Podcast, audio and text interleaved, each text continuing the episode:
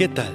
Bienvenidos una vez más al devocional con el pastor Gerson González, donde día a día nos acercamos a las escrituras para conocer y experimentar el poder del Evangelio. Deseamos que seas grandemente bendecido mientras escuchamos la palabra de Dios, porque la palabra de Dios no está presa. Comenzamos.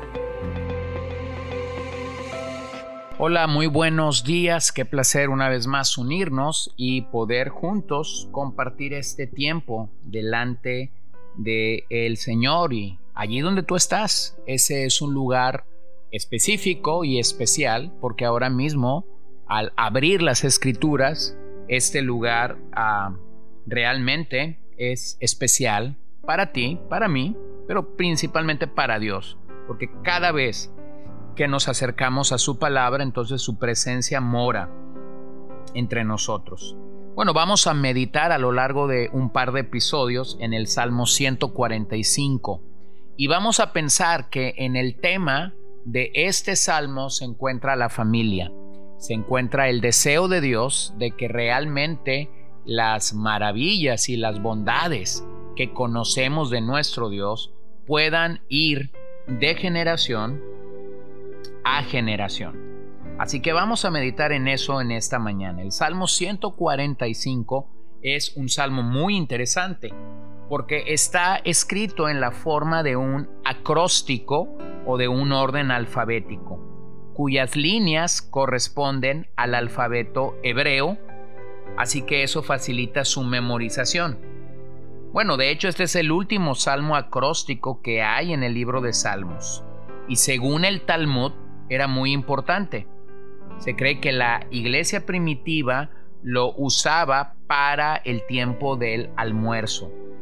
El gran predicador inglés Carlos Spurgeon decía que en este salmo David encontró razones suficientes para alabar a Dios. Y de hecho él señala cuáles son esas razones según el estudio que él ha realizado de este salmo. Spurgeon decía que David encontraba en los versos 1 al 7 el hecho de la gloria y la magnificencia de Dios, en el verso 8 y 10 la alabanza por su bondad, en el verso 11 y 13 la alabanza por su reino, en el verso, verso 14 y 16 la alabanza por su providencia, y finalmente en los versos 17 y 21 la alabanza por su salvación misericordiosa. Bueno, este es un salmo de alabanza, claramente. Abarca todos estos aspectos. Lo podemos ver en las siguientes expresiones que encontramos a lo largo del salmo. Te exaltaré, te bendeciré, te alabaré, te publicaré, meditaré, hablarán, proclamarán, cantarán, harán saber. Pero a la par de todas estas magníficas oportunidades de alabanza y de hecho palabras que tienen que ver con la alabanza pública, encontramos que es un salmo de la familia, porque si logramos captar su llamamiento, haremos la tarea que se nos demanda en este salmo.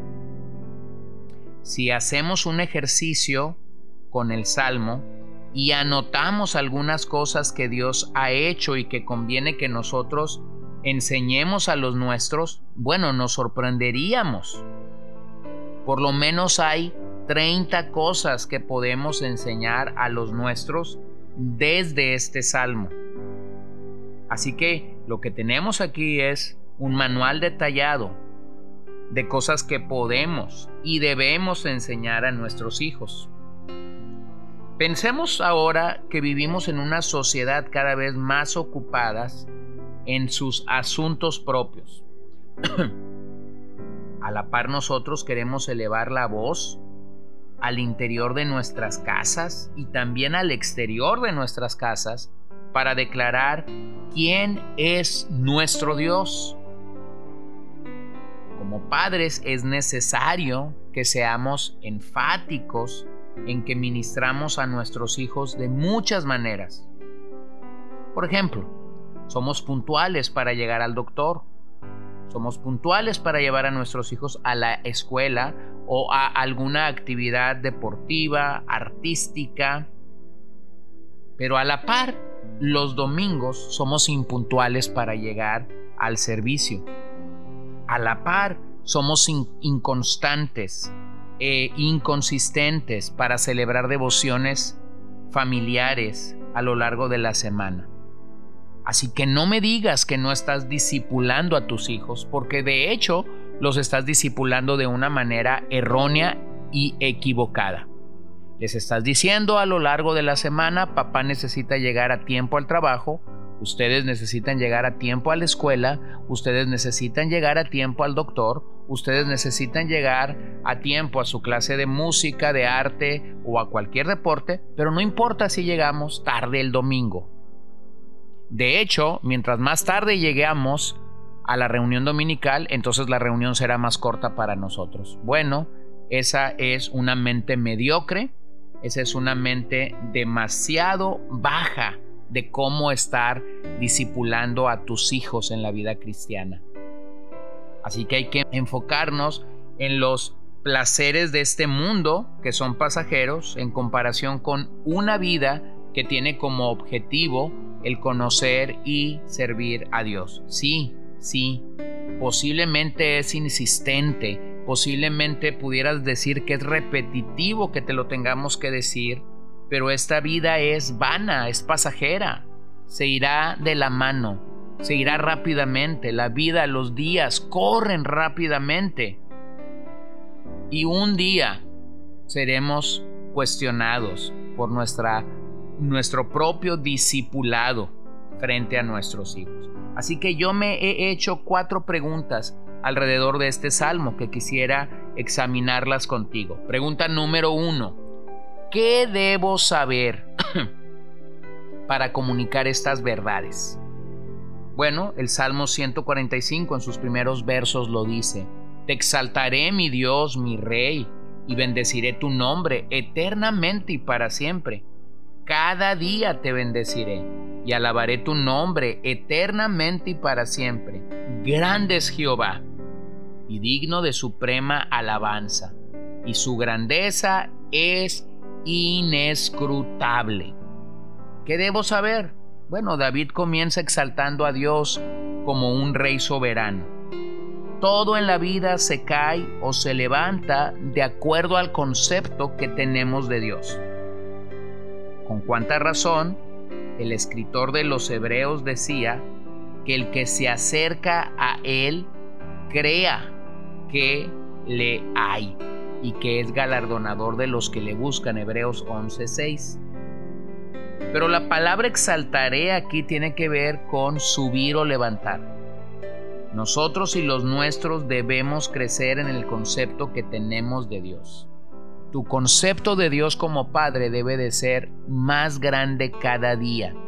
Mientras los días van pasando, mientras los días van eh, avanzando, mientras más predicaciones escuchas, mientras más lees la Biblia, mientras más enseñanzas, mientras más libros con respecto de la vida espiritual o de Dios lees, más responsable eres de elevar tu concepto, tu concepto de quién es Dios.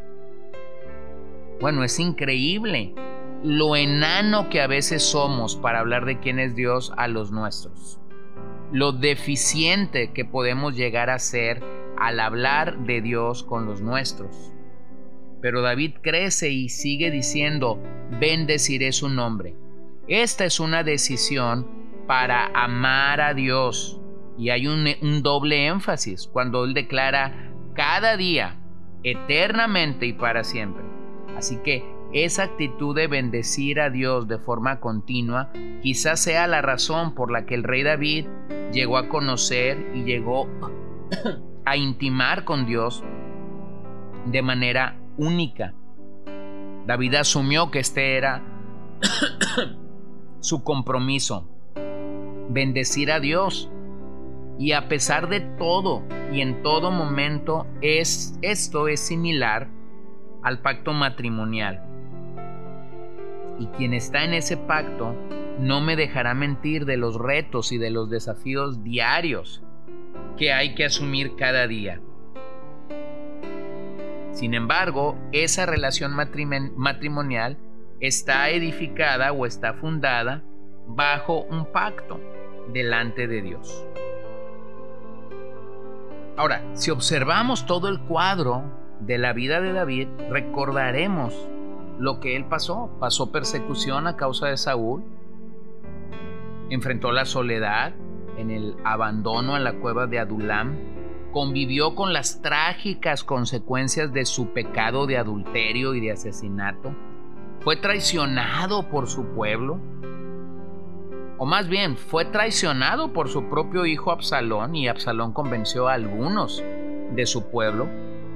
En medio de todas esas adversidades, nosotros encontramos que David decidió alabar y bendecir el nombre de Dios. Qué diferente a nosotros, que por cualquier absurdo dejamos de alabar y bendecir a Dios.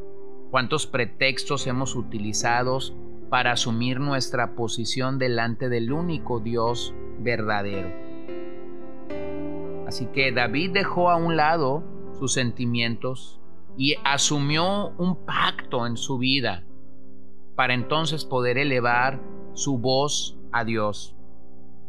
William Morley ha dicho, los días de victoria y tristeza pasarán, de trabajo y ausencia de Él pasarán. Nuestros días de alabanza jamás pasarán mientras la vida, la razón y el ser exista o la inmortalidad persista. Así que nosotros debemos bendecir al Señor aun cuando toda nuestra carne se revela contra ello. Esto es quizás los momentos más duros, cuando tendrás mayor riqueza espiritual en tu vida, pero hemos desaprovechado mucho en ese sentido. Entonces que no se te olvide, Dios es realmente grande y es más grande que nuestros problemas, más grande que nuestras enfermedades, más grande que nuestras luchas y más grande que nuestras dudas. Así que como creyentes debemos alzar la voz porque su grandeza es inescrutable. No se puede escudriñar, no se puede estudiar totalmente, pero el salmista ha tomado la resolución, la intencionalidad de glorificar a Dios día a día. Así que te invito a esta mañana a hacer lo mismo, a que glorifiques al Señor porque Él es muy, muy grande. Dios te doy gracias esta mañana porque podemos venir en confianza delante de ti. Podemos venir asumiendo que tú eres bueno, que tú eres grande, que tú eres maravilloso, que tú eres perfecto en santidad y que nosotros realmente somos pequeños. Me uno a la voz del salmista para decir, te exaltaré, mi Dios, mi Rey, bendeciré tu nombre hoy y siempre a pesar de las luchas o de las circunstancias en las que pueda entrar.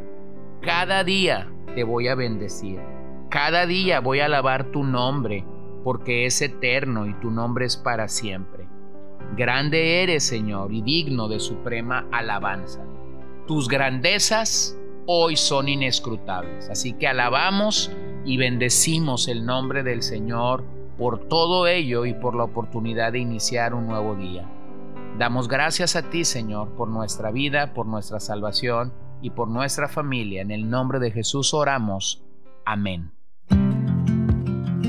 Gracias por acompañarnos el día de hoy. No olvides compartir este devocional con todos tus conocidos y recuerda que puedes seguirnos en Podbean, Spotify y Facebook como CCBN Los Mochis para que puedas escuchar todos los mensajes, los devocionales y también seguir nuestras transmisiones en vivo. Esperamos que nos acompañes el día de mañana. Que el Señor te bendiga.